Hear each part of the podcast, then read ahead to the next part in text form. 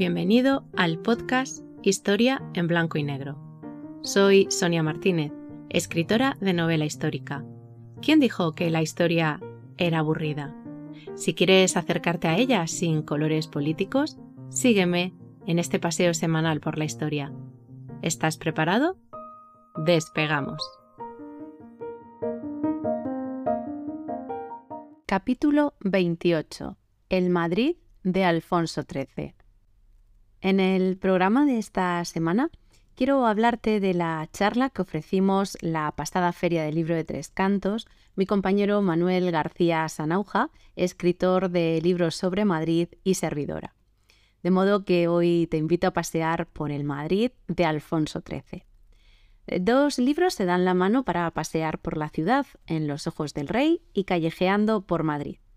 Pero antes de continuar, es importante que sepas que el verdadero autor de todos los libros de Manolo es su fiel amigo, el gato Madriles.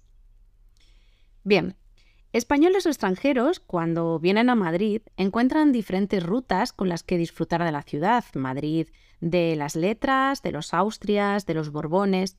Sin embargo, hay un rey que cuenta con mala prensa, pero cuya relevancia en nuestra historia es incuestionable.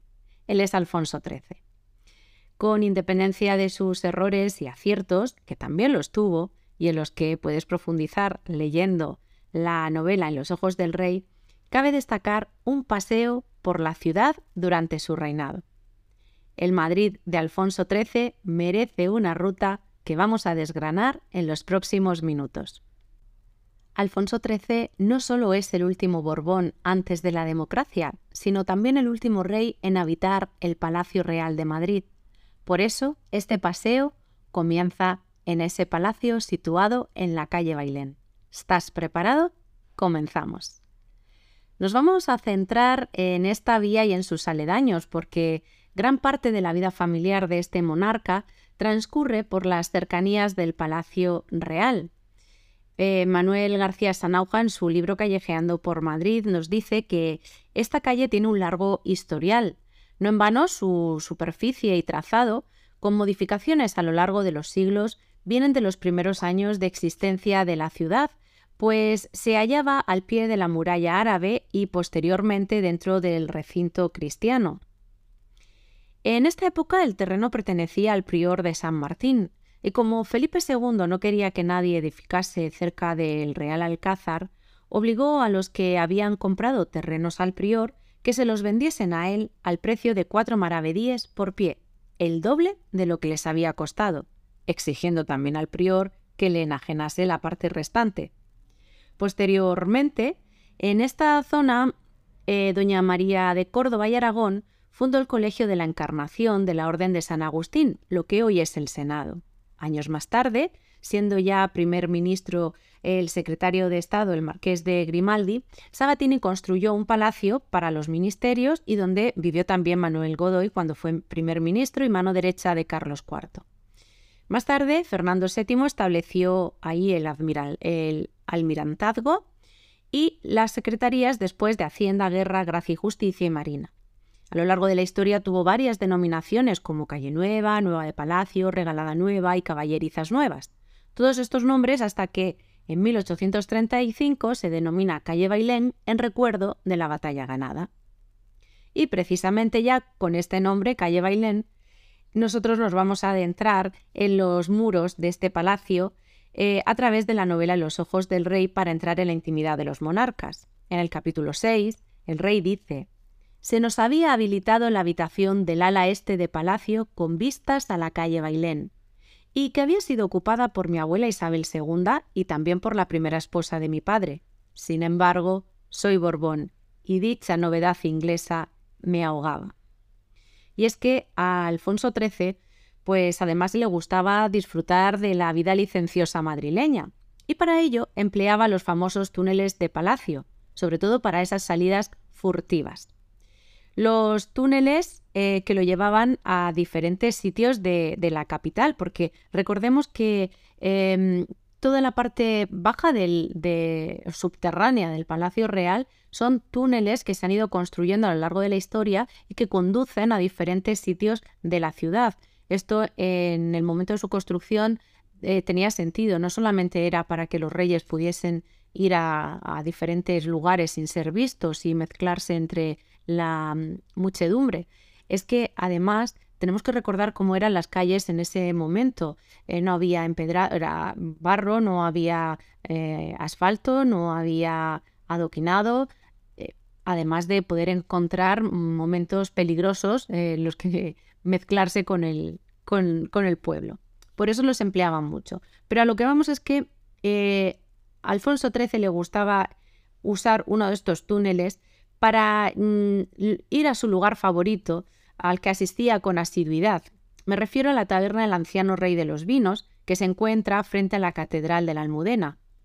En el capítulo 9 dice, la reina continuaba convaleciente y a mí el tiempo en palacio me ahogaba cada vez más.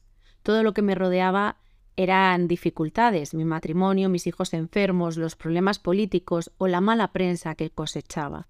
Esto hizo que me adentrara en el regocijo de las salidas furtivas, las escapadas nocturnas y en general de la vida fuera de palacio.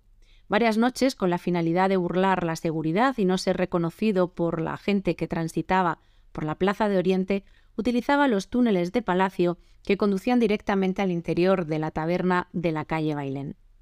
Y en este mismo capítulo también el rey recuerda ya desde el exilio esta taberna. Dice, allí servían y hacían el mejor vermú de Madrid. Me pregunto si aún seguirá existiendo esta taberna.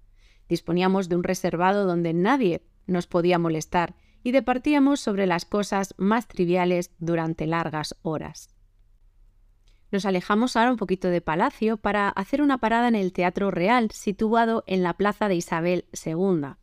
En el libro Callejeando por eh, Madrid, eh, Manuel García Sanauja eh, nos dice que esta plaza es una de las más antiguas de Madrid, aunque no con ese trazado y ese nombre. Anteriormente era un pequeño espacio que se llamaba Plaza de los Caños del Peral, porque allí había ubicada la fuente con este nombre y esta plaza desapareció con la reforma urbanística de José I y se amplió con la anexión de varias calles para formar el trazado actual. Cambió de nombre por el de la hija de Fernando VII en 1835, pero luego, durante el sexenio eh, democrático, adquirió el nombre de Prim. Durante la Guerra Civil, en 1936, se llamó Plaza de Fermín Galán, volviendo nuevamente al nombre de Isabel II después de la guerra. A pesar de su nombre oficial, todos los madrileños la conocen como Plaza de Ópera, porque ahí está el Teatro Real, también eh, conocido como Teatro de la Ópera, y por supuesto la estación de metro con el mismo nombre. Y es que dentro del Teatro Real los reyes conocieron el asesinato de Eduardo Dato. Dice Alfonso XIII en el capítulo de esta novela, la noche de su asesinato, la reina y yo estábamos en el Teatro Real apoyando con nuestra presencia la representación de Tannhauser el domingo ya había asistido parte de la familia real, y aquella noche estaba previsto que fuéramos nosotros. Allí recibí la triste noticia. La rabia y la indignación que sentí provocaron que el rostro se me encendiera como la grana. Me levanté con tanto ímpetu del sillón que éste cayó al suelo provocando un ruido seco. Los presentes en el patio de butacas se sobresaltaron mirando hacia el palco real de donde provenía el ruido. Y siguiendo nuestro paseo, llegamos a la Puerta del Sol. En, primer lugar, hay que aclarar que su nombre es así solo, sin ninguna otra palabra delante. De hecho, el gato madriles, en Callejeando por Madrid, eh, comenta: Me enfado mucho cuando los extranjeros o foráneos de Madrid hablan de la plaza de Sol o del Sol. Si fuese humano, les metía una patada en el culo a todos. Y es que la antigua Puerta del Sol no era tal, sino una especie de fortificación hecha de ladrillo y cal situado, eh, situada entre las calles Carretas y Montera, y fue construida durante la Guerra de las Comunidades en el siglo XVI, para repeler los ataques de las tropas de Carlos I. Se llamó del Sol porque tenía el astro rey pintado sobre la puerta de entrada y estaba orientada hacia Levante. Esta pequeña fortaleza fue demolida en 1570. Hoy es la plaza más importante de Madrid, considerada como el centro de la ciudad, y en ella se encuentra el kilómetro cero de todas las carreteras nacionales de la península. Además, cada 31 de diciembre despedimos un año y damos la bienvenida a otro nuevo. De hecho, hay una anécdota de el rey Alfonso XIII en esta famosa Puerta del Sol que no es muy conocida. Y dice, nadie sabe que un año antes del exilio, el 31 de diciembre de 1930, tomé las uvas como un ciudadano más junto al resto de madrileños que se agolpaban frente al reloj de la Puerta del Sol. Allí despedí el año y di la bienvenida al que, aunque todavía lo desconocía, no sería mi año. Y es que en un viaje que realizó a Palmira, en el Hotel Zenobia se encontró y conoció a la pareja formada por la escritora Agatha Christie cuando ella todavía no era muy conocida y su marido el arqueólogo Max Mallowan. cuando vuelve el rey a Madrid, mm, le cuenta a la reina eh, que había conocido a esta escritora, que ella sí la conocía como una gran lectora que, era, y decidieron invitar a pasar la noche vieja en palacio a esta pareja. Después de la cena, el rey y alguno de sus hijos acompañaron al matrimonio inglés a la Puerta del Sol.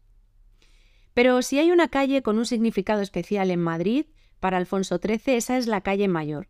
Y este paseo por el Madrid del abuelo del emérito acaba en este lugar donde vivió uno de los momentos más desagradables y terroríficos de su vida.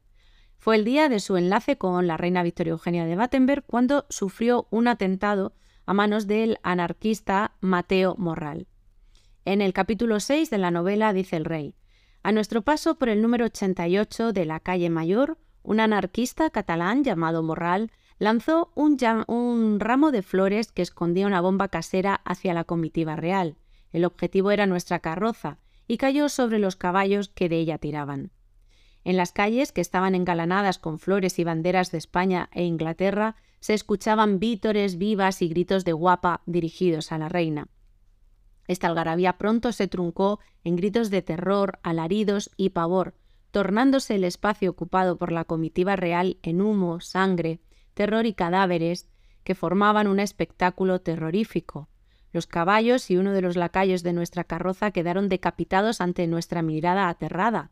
Ena temblaba mientras se aferraba a mi brazo con una fuerza sobrecogedora. Miraba a todos, a todos lados con la incredulidad y sensación de estar participando en una película de terror, pero con la templanza que solo ella sabe tener, pues asomada a la ventana de la carroza calmaba a la gente que allí se encontraba. Sin duda es una de las calles con más historia de la ciudad, que a lo largo de, de, los siglos ha tenido muchos y variados nombres, y es que según el tramo de la calle tenía un nombre u otro, por ejemplo, de la Almudena, Platerías o Plaza de Guadalajara. La calle Mayor se llamó así porque era la más extensa de la villa en sus inicios. Más tarde, los dos últimos tramos recibieron el nombre de calle Grande de la Puerta del Sol. Y en 1850, nos dice el gato Madriles en Callejeando por Madrid, todos los tramos se unieron en calle Mayor. Pero hubo un cambio más porque entre el 36 y el 39 el gobierno republicano hizo que la calle se llamase de Mateo Morral, precisamente el anarquista que atentó contra Alfonso XIII y su esposa Victoria Eugenia. Y aquí termina este paseo por el Madrid de Alfonso XIII. Recuerda que puedes profundizar en esta parte de la historia a través de la novela En los ojos del rey y del mismo modo te invito a conocer el origen de las calles de Madrid en el libro Callejeando por Madrid, en el que el gato Madriles y Manuel García Sanauja te lo cuentan todo con una, de una manera entretenida y amena. Recuerda que ambos están disponibles en Amazon.